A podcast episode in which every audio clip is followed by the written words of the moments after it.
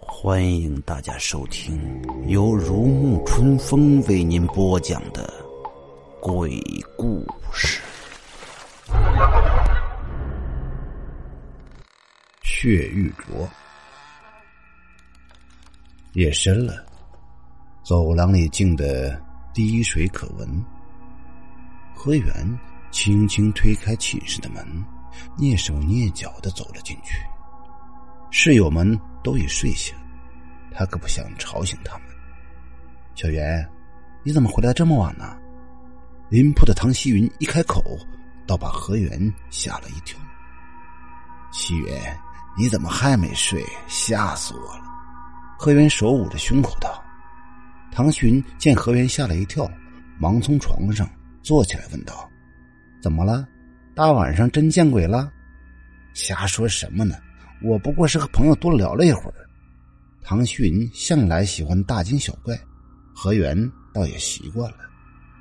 唐寻却很认真的说道：“你可别不当回事儿，我听学长们说了，这学校邪门着呢。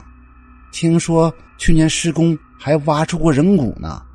以后晚上还是早点回来，最好啊，像我一样，天黑了就别出门了。”何源听到这儿，不禁扑哧一声笑了。学校挖出过人骨倒是真的。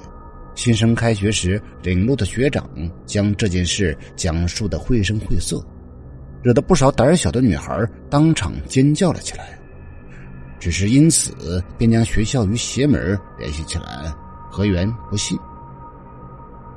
汤希云见何源满脸不相信的表情，道：“你不相信我也没办法，不过还是小心一点吧。”说着，长叹一声：“哎，你说我们也真倒霉。学校那么多校区，偏偏把我们分配到这儿鸟不生蛋的荒郊野岭来。”何源轻轻一笑：“其实还好，这里多清静。是清静，只是太荒了。那小树苗还没有根葱粗呢。”唐寻无奈的说道。何源听他这么一说，只是一笑了之。其实唐希云说的没错，这里是太荒了。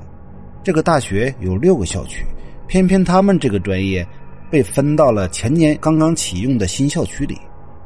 但这里其实并未完工，除了寝室楼、教学楼、食堂等基本设施建成以外，其他的地方基本上还是原生态的。因为学校扩招的厉害，所以刚能用便迫不及待的迁了进来，没有园林紧致。没有小湖池塘，只有几株瘦弱的小树，乒乒作响的施工队，还有尚未来得及开发的野树丛。不止唐旭云叹息，这样的大学校园，连何源也觉得委屈。恍惚间，何源看到唐鑫手里一个红色的东西，问道：“你手里拿的是什么？”听到何源这么问，唐鑫立刻来了精神，兴奋的说道。我就是为这个激动的睡不着觉呢。你看，是个红色的玉镯，依着我行家的眼光看，至少八百年了。这可是个古物，居然让我找到了。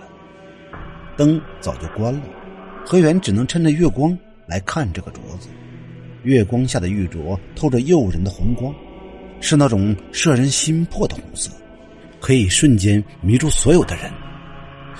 真的有那么古老吗？你会不会搞错了？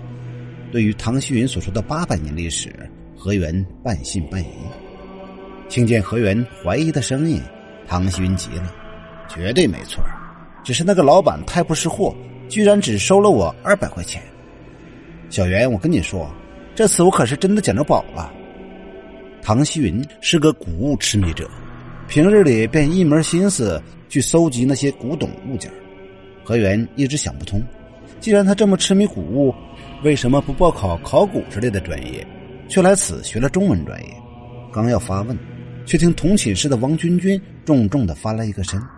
何源这才意识到已经很晚了，忙收拾着睡下。迷迷糊糊中，何源仿佛到了一个很奇怪的地方，到处都模模糊糊，看不清楚，只有远处一个红点儿愈见清晰。何源一步一步的向前，发现那个红点儿原来是一个穿着凤冠霞帔的新娘。何源继续走着，想看看那个新娘的样子，却看见新娘的衣服上竟在一滴一滴的滴着血。你受伤了？何源小心的问道。只见那个新娘抬起双手，一步一步向何源走来。何源看到新娘手上戴着一个白色的玉镯，本来是纯白色的，却在一点一点的变成红色，像血一样的红色。你的镯子怎么变成红色的了？何源惊恐的问道。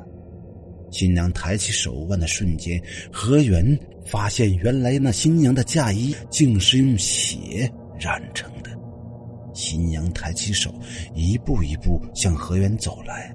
何源想逃，却发现自己根本迈不动步子。